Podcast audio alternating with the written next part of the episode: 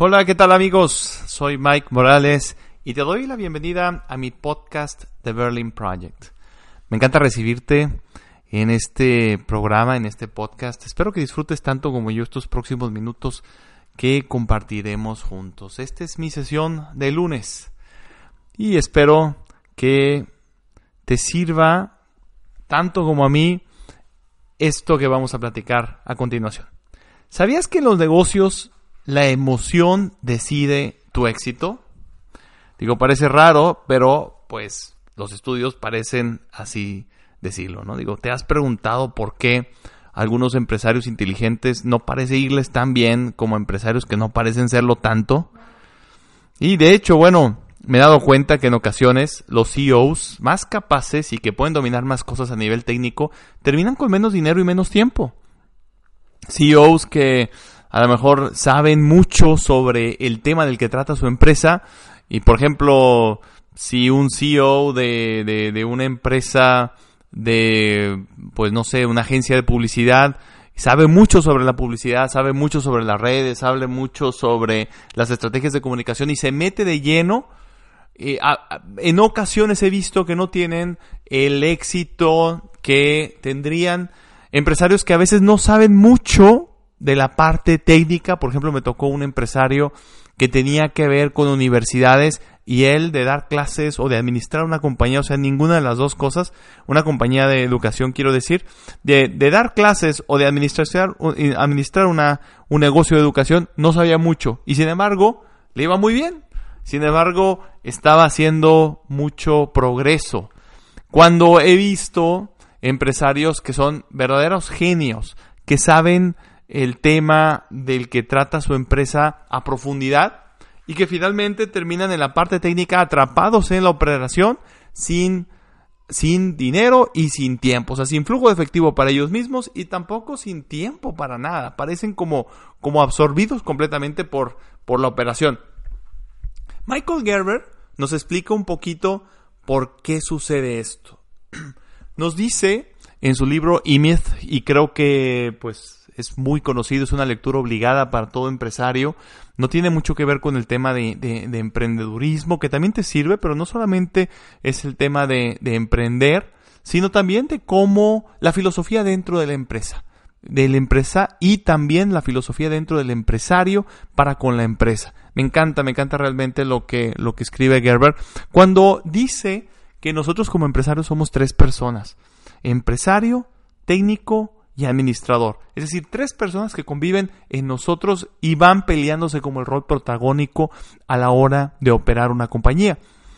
Dice que, pues hace años, cuando abriste, cuando abrimos tú y yo, empresario, nuestras respectivas compañías, pues existió en los primeros cinco minutos ese empresario, ese emprendedor que quiso hacer algo importante de su vida, que quiso seguir su vocación, aunque pues pareció una vocación difícil, dura, una vocación que no tiene una quincena o una mes o una un, un, un ingreso fijo, sino que íbamos a empezar de cero, abrir de la nada algo que parecía un sueño y que lo íbamos a materializar. Digo, eh, eh, Gerber se refiere a eso como, como una versión romántica de un empresario los primeros cinco minutos después del emprendimiento. Sin embargo, después viene la parte técnica. Es decir, si tú abogado decidiste abrir tu propio despacho, pues eres el técnico abogado porque lo que el primer empleado que tuviste fuiste tú mismo, pues haciendo todos los contratos y dando todo el servicio de abogacía, ¿no? O sea, fuiste el primer abogado dentro de tu despacho de abogados. Después vinieron otros más. Si fuiste el director de una agencia, pues ahora pues eres eres eh, fuiste definitivamente el primer planner, ¿no? El primer planeador de estrategias de comunicación, el primer diseñador, el primer, pues no sé, el growth hacker que hubo dentro de tu compañía. Y en ocasiones lo sigue siendo después de años y después de haber crecido tu compañía a unas dimensiones pues ya más grandes. Créanme, yo he visto empresas por ejemplo, una empresa que tuvimos hace como dos o tres años, que todavía, todavía seguimos trabajando con ellos, en donde una empresa que tenía como, facturaba como 100 millones al año, seguía siendo un one-man show. Increíble. Es decir, no tenía un equipo de, de, directivos, un equipo de dirección a, a su cargo. Él era realmente, pues, ¿cómo se dicen? Ajonjolí de todos los moles. Y era como, como dicen por ahí, pues el hombre orquesta. Hacía realmente de todo y tenía, de hecho, cerca de 60, 70 colaboradores trabajando para él. Pero todo dependía de él, todo estaba alrededor de él. Era el perfecto técnico. Y adivinen qué pasaba. Lo mismo que dice Gerber. Tenía poco flujo de efectivo y no tenía tiempo para nada. No, tenía tiempo de calidad, y, estaba realmente como que no encontrando ni la puerta, ¿no? Cuando eso sucede, entra la tercera persona dentro de nosotros, el administrador, que dice, el administrador teme que los hechos del pasado van a ser justamente los hechos del futuro. Y entonces obliga al técnico a trabajar horas extras para poner pan sobre la mesa. Y entonces le dice al técnico, ponte a trabajar porque necesito dinero hoy, no mañana ni pasado, sino hoy. Y entonces realmente va como un ciclo vicioso. En cuanto más técnico y mejor técnico soy, pues más administrador voy a necesitar porque pues menos flujo de, dinero voy a tener. Y entonces eso hace un círculo vicioso entre el técnico y el administrador. Entonces Gerber lo que nos dice, bueno, pues hay que, hay que pujar por ser empresario, hay que esforzarnos por crear un sistema que trabaje para nosotros, en donde nosotros podamos realmente vivir esa vocación a la que nosotros, nosotros hemos dedicado nuestra vida, que es ser empresarios y no tanto el poder ser los técnicos que eh, pues nos consuma la, la operación y terminamos siendo algo que realmente pues no queremos ser. O sea, que no es nuestra, nuestra capacidad, no, no, no, simplemente no, no, no escogimos ser eso, o más bien no estamos hechos para hacer eso. O sea, nuestro, nuestra vocación es ser empresarios, es ser fundadores, es hacer empresa y crear, crear cosas nuevas, cosas de la nada, hacerlas, hacerlas realidad. Y entonces, bueno, pues eso, eso ¿por qué pasa? Es decir, sí, Gerber nos explica que somos tres y, por qué dejamos de ser empresarios y nos metemos a técnicos y administradores y demás. Pero ¿por qué sucede eso? ¿Por qué ocurre que nos metemos al técnico y administrador? Y al final del día, pues eh, hay estudios, hay un estudio en el Harvard Business Review que nos dice que nuestros ingresos tienen una relación directa con la inteligencia emocional. Es decir, que la emoción decide tus ingresos. Es decir, la emoción es la que nos lleva a ser técnicos y después nos atrapa una y otra vez entre el administrador y el técnico la, la emoción de, te, no sé, de, de temer quedarte sin dinero, la emoción de querer alcanzar un contrato que a lo mejor no te correspondía, pero sí lo quieres alcanzar y te vas a meter ahí sin saber por dónde vas. Y entonces, pues al final del día siguen siendo decisiones que tomamos que conducen a unas acciones que realizamos o ejecutamos y que nos llevan finalmente a una consecuencia. ¿Y de qué estoy hablando? Bueno, pues estoy hablando de lo que en el coaching de negocios llamamos nosotros reglas de vida. Es decir, es una cadena pensamiento-consecuencias. Y déjame te lo explico un poquito más a detalle. En donde esta cadena pensamiento-consecuencias tiene que ver con cuatro principales etapas. Nosotros tenemos algo que, que, ocurre en una décima de segundo y, y realmente es algo que finalmente no recordamos, tenemos un pensamiento. Un pensamiento que le llamamos limitante o detonador, ¿no? Ese pensamiento ocurre rapidísimo y sobreviene inmediatamente dentro de nosotros una emoción. Nos sentimos a lo mejor asustados, ¿no? Eh, viene a lo mejor una cobranza, cobran una factura, nos cobran a nosotros una factura y de repente estamos, estamos muy preocupados. Pero, pero lo único que, de lo único que nos acordamos es de esa preocupación. Pero esa preocupación viene por un pensamiento o pensamientos. Y el pensamiento pudiera ser, en este sentido, no puedo pagar esa factura. Si no pago esa factura, me van a demandar, o algo por el estilo. Y entonces sobreviene la emoción, pero la emoción es tan fuerte y tan rápida que olvidamos el pensamiento antes de esa emoción. Después de esa emoción viene una acción. A lo mejor una acción o una inacción, ¿verdad? Me voy a esconder.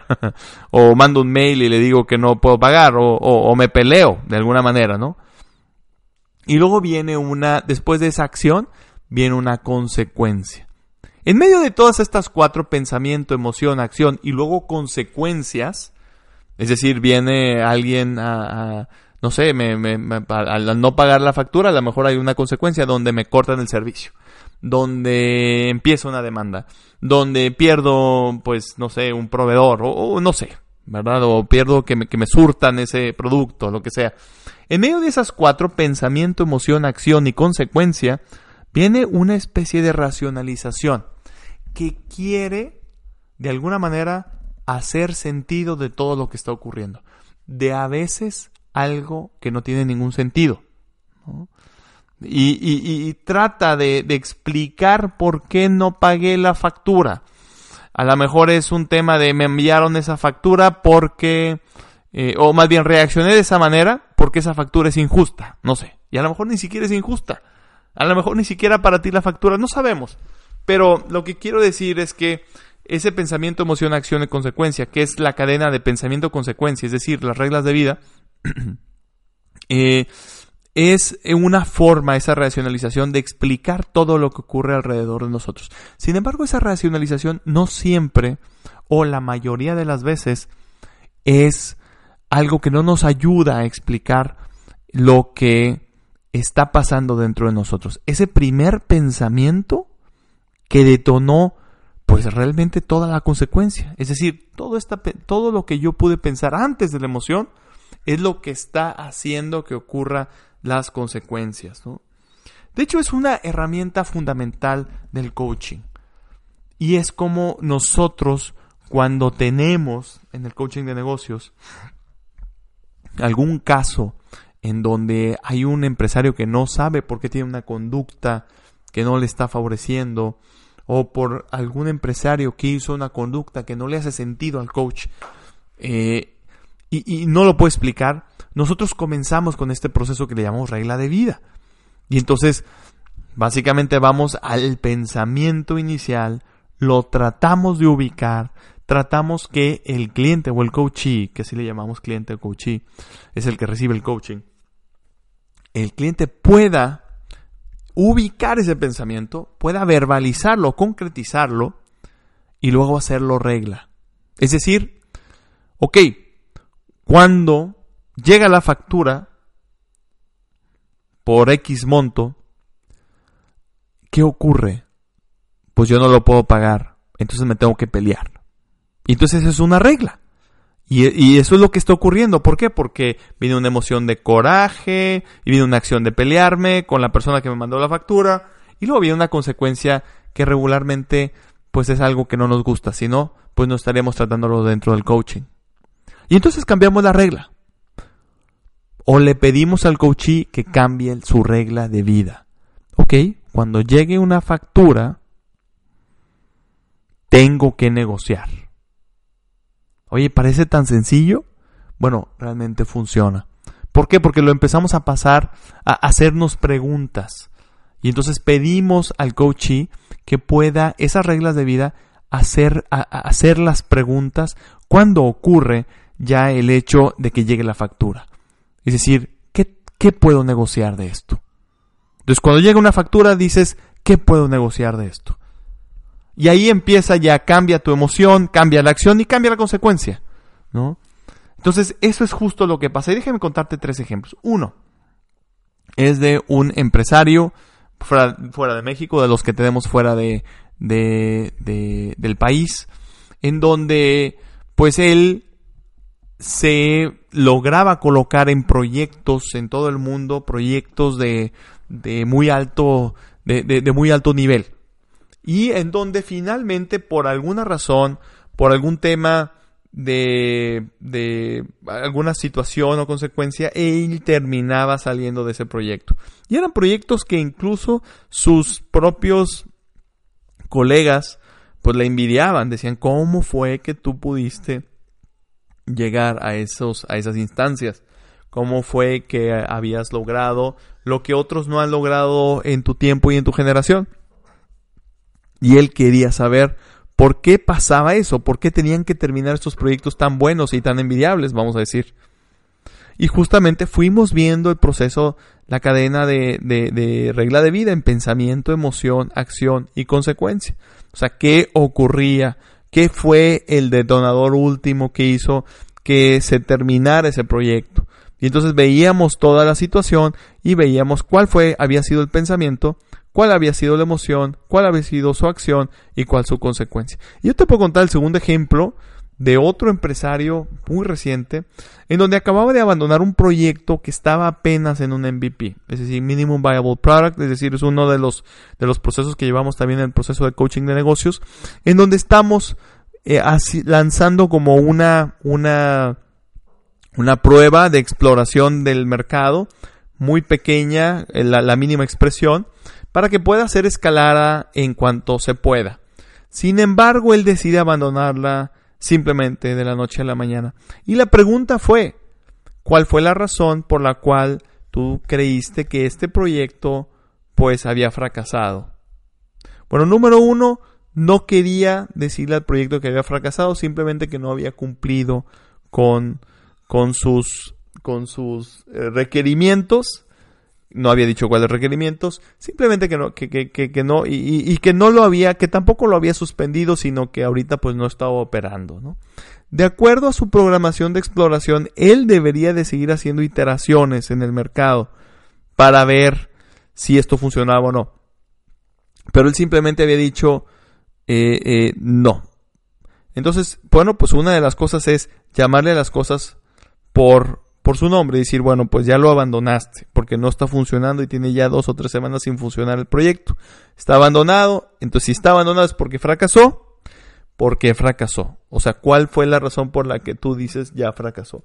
Al final estuvimos eh, eh, yendo por ese proceso de pensamiento y quedó, ubicamos la emoción finalmente, que la emoción fue me desesperé porque no obtenía los resultados eh, deseados. Y entonces, bueno, el pensamiento, la regla de vida que estaba pasando aquí, eh, la ubicamos como eh, el, el, como de esta forma, aproximadamente, digo, parafraseando un poco, pero fue de esta forma.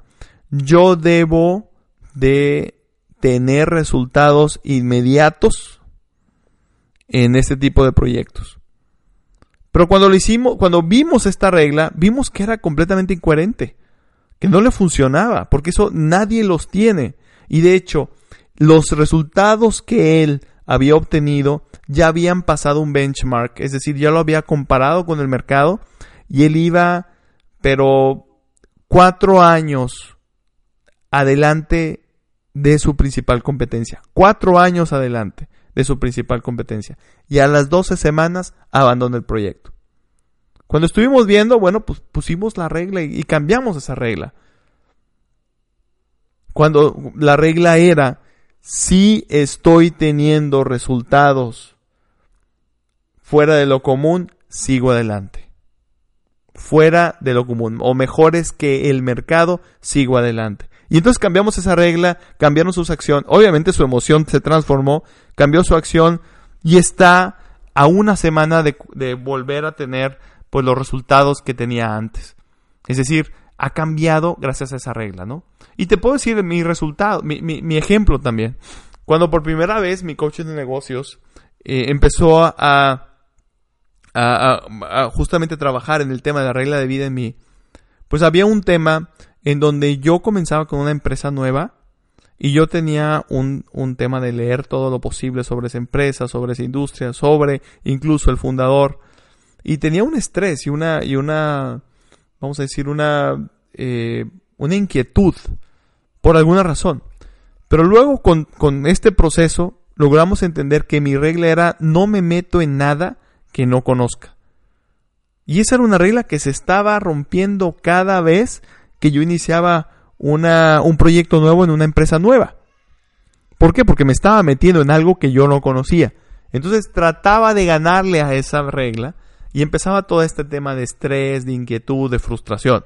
Porque a veces había temas muy extensos. Entonces era para mí difícil poder abarcar la empresa y la situación del empresario lo antes posible. Entonces tuve que cambiar. Me voy a meter en aquello que me conviene. ¿Por qué? Porque también es importante pues meterme solamente en lo que en lo que necesito meterme, ¿no? Y no en otra cosa. Entonces era era me voy a meter en aquello que me conviene y créanme que las, los resultados han sido increíbles, o sea, ha detonado un crecimiento dentro de mí, pero pero impensable o inimaginable, ¿no?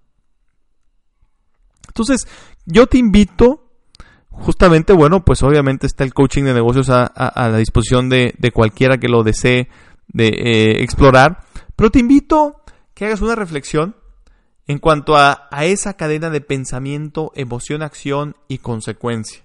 La próxima vez que tengas consecuencias que no te gustan.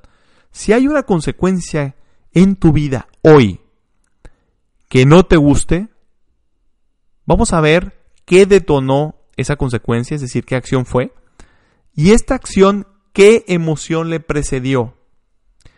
Y una vez que ubiques esta emoción, revisa cuál es la regla de vida, cuál es el pensamiento detrás de esa emoción. Y te vas a sorprender. Y te vas a sorprender cómo ubicamos a veces reglas que nos están matando, reglas que son completamente incoherentes, reglas que no tienen ningún sentido en el contexto y en el tiempo que estamos viviendo hoy. Y luego te pido que cambies, que te atrevas a cambiar esa regla. Pon la regla que te sirva a ti. Y después síguela. Querido amigo, querido fundador, querido empresario, si ya has escuchado hasta este punto, te invito a que tú también puedas tener una experiencia de coaching y de las reglas de vida. Si estás escuchando esto en este momento, agenda una sesión sin costo para ti de coaching, que te ayudará a conseguir la claridad que necesitas para poder crecer tu empresa y compañía. Agenda ya, aumenta tu inteligencia emocional y comienza tu crecimiento.